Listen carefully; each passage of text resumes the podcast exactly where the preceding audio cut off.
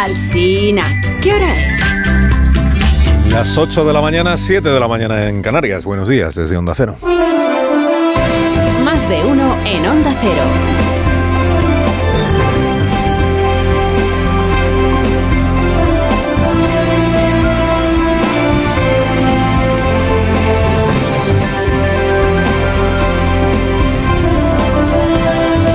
Están, bienvenidos a una nueva mañana de radio. Estrenamos el 24 de marzo del año 2023, que es el penúltimo viernes de este mes.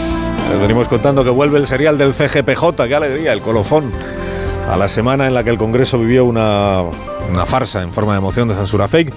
El colofón a la semana es el regreso de este viejo asunto, asunto pendiente, que afecta directamente al Parlamento, por cierto, porque suya es la competencia y suyo es el deber de renovar en plazo el Consejo General del Poder Judicial. El plazo es verdad que ya a estas alturas no lo va a poder cumplir porque llevamos cinco años ya de, de demora o de retraso, cinco años. Bueno, el nuevo capítulo de este serial es un remake. Hacía muchos meses se le ocurrió al, al gobierno que una forma de obligar al PP a pactar los nombres de los nuevos vocales sería que todos los vocales actuales presentaran a la vez su renuncia. El horror vacui, ¿no? En lugar de 20 vocales, el vacío.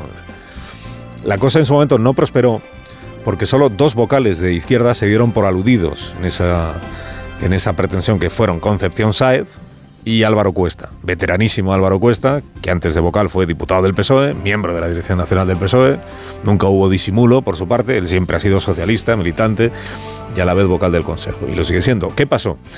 Pues que Álvaro Cuesta propuso en su momento el Araquiri colectivo y los conservadores le dijeron que empezara por dar ejemplo él mismo dimi- dimitiendo él.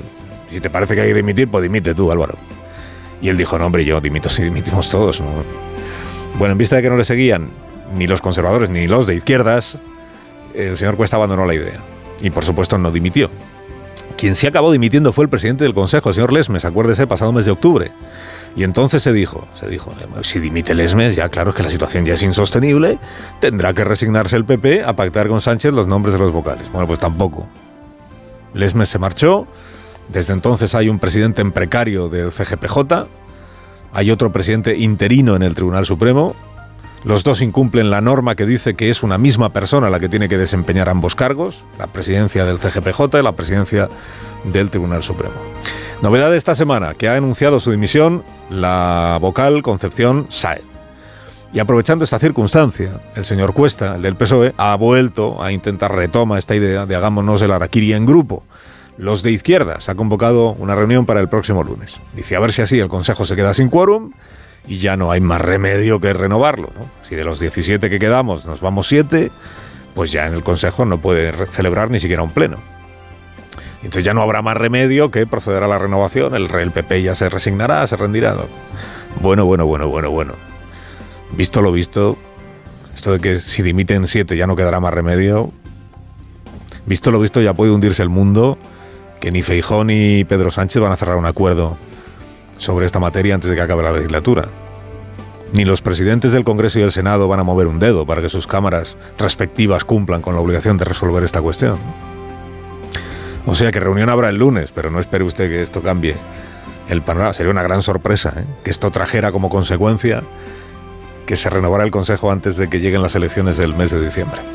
Bueno, quien también dimitió en la semana de Tamames fue la directora general de la Guardia Civil, lo contábamos ayer, ¿no? Palabras mayores, la Dirección General de la Guardia Civil.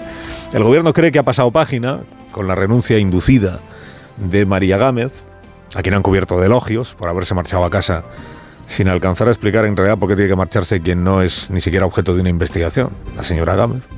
Va a tomar posesión la semana que viene Mercedes González, mujer disciplinada, periodista en su, en su otra vida, ¿no?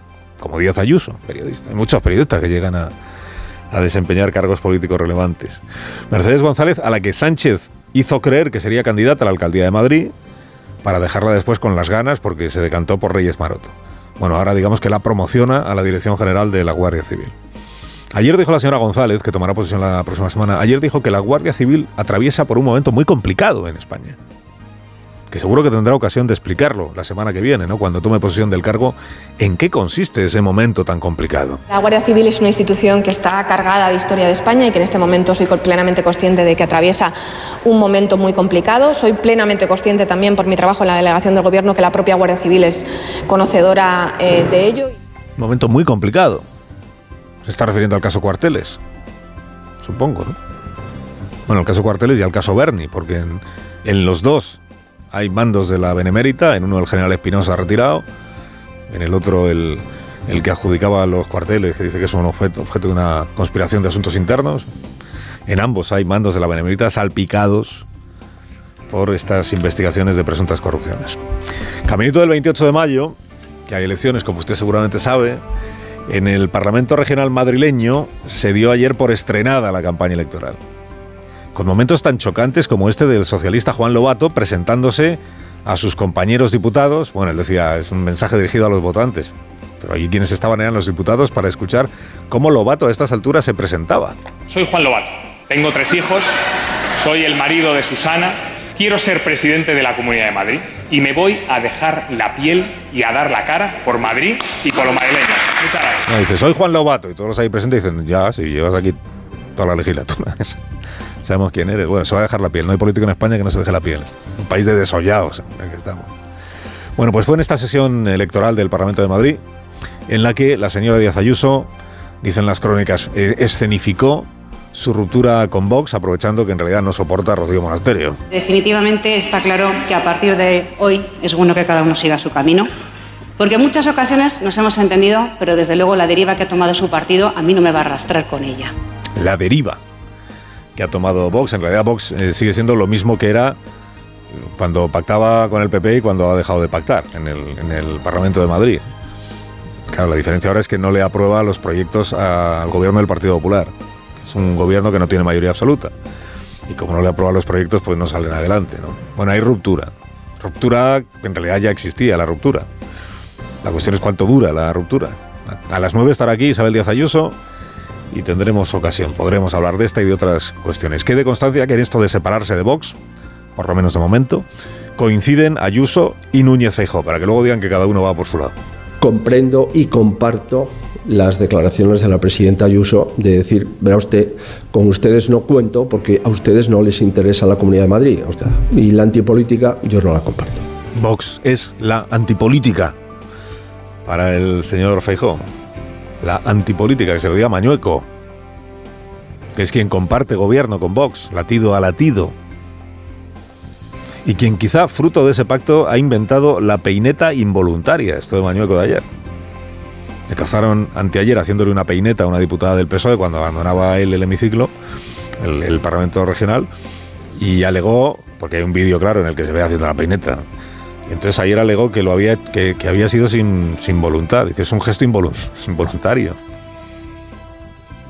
Que no se sabe qué es peor, ¿eh?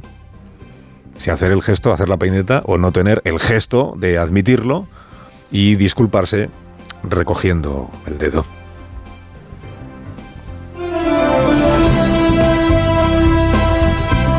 Le preguntaron a Feijóo ayer qué le parece que el chino Xi haya invitado a Sánchez a hacerle una visita. Y respondió Feijó que también Rajoy estuvo en Pekín. Ya ves tú qué cosa. Normalidad. Recuerdo perfectamente visitas del presidente Rajoy al presidente chino. Rajoy estuvo, es verdad que estuvo. Rajoy estuvo dos veces mientras fue presidente, en dos veces que yo recuerde, en Pekín. Una cuando el foro de la Ruta de la Seda, año 17, y otra anterior, año 14, cuando la Audiencia Nacional quería investigar lo del Nepal y entonces se fue allí a, a calmar un poco los ánimos. Y las dos veces fue recibido, claro, por el, por el presidente Xi, o se reunió con él. Zaraba Sánchez. Se, abre la subasta, ¿no? ¿A quién quiere más el chino? ¿Si al de antes o al de ahora? ¿Al presidente que teníamos antes o al que tenemos ahora? Convertido Xi o Xi por el gobierno de España un poco en la prueba de la influencia internacional que tiene el presidente Sánchez, campeón mundial de, de, pesos pesados. Proceda con el salmo ministro Álvarez. La invitación del presidente Xi al presidente Sánchez demuestra la importancia y el peso internacional de España, de su diplomacia, pero sobre todo del presidente Pedro sobre Sánchez. Todo, sobre todo de, de mi presidente, de, de mi líder. ¿no? Alabado sea Xi. Claro que es un personaje tan poderoso y tan influyente en el ámbito internacional como poco recomendable desde los estándares democráticos que nos gastamos en la Unión Europea. El presidente chino es este que ocultó el comienzo del coronavirus y embarcó a la Organización Mundial de la Salud en la estrategia de quitarle importancia a los primeros contagios, ¿no? El papelón aquel que hizo Jesús, responsable de la OMS, dejándose agasajar por Xi.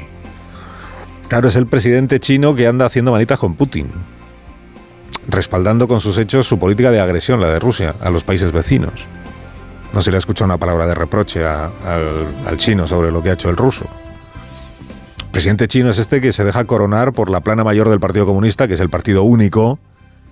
Todo hombres fotocopiados ahí. Vete tú a hablarle de paridad también al presidente de China. Mientras niega a sus compatriotas el derecho a decidir entre partidos políticos plurales y diferentes.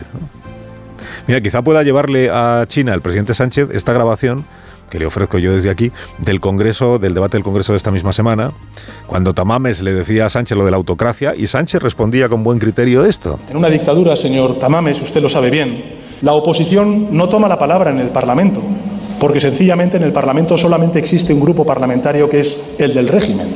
Y por tanto es imposible que existan mociones de censura como las que hoy nos ha convocado el grupo proponente.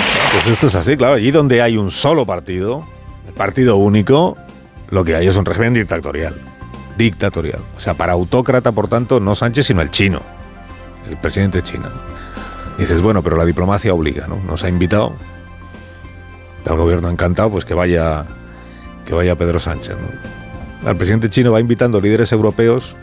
Algunos líderes europeos se malician que en lo que está el chino es en generar discordia dentro de la Unión Europea y división de criterios sobre su famoso plan de paz. El presidente Sánchez dijo ayer, también con buen criterio, que en todo caso habrá que explicarle a China que aquí son los ucranianos los que tienen que decidir cuál es su, su futuro. Digo, diplomacia obliga. Vas a visitar al, al presidente chino. Hombre, tampoco hace falta que le trates como si fuera el faro que ilumina el progreso del mundo mundial. Tampoco hace falta que finjas que su plan de paz para Ucrania es una propuesta digna de estudio y no una mascarada a beneficio de Vladimir Putin. Eh, desde luego creo que es importante conocer de primera mano su posición eh, sobre la paz en Ucrania y, en segundo lugar, eh, trasladarle también que serán los propios ucranianos los que establezcan las condiciones para el inicio de esa paz cuando llegue. Dice, bueno, vamos a estudiar en profundidad el plan que presenta usted, presidente de China, ¿no? No, te vas a plantar en Pekín feliz porque te ha invitado y decirle nada más llegar lo que dijo en su, en su momento el ministro Álvarez, cuando China presentó su propuesta en la ONU, ¿no? que fue no necesitamos un plan de paz, lo que necesitamos es que Rusia abandone Ucrania, que retire sus tropas.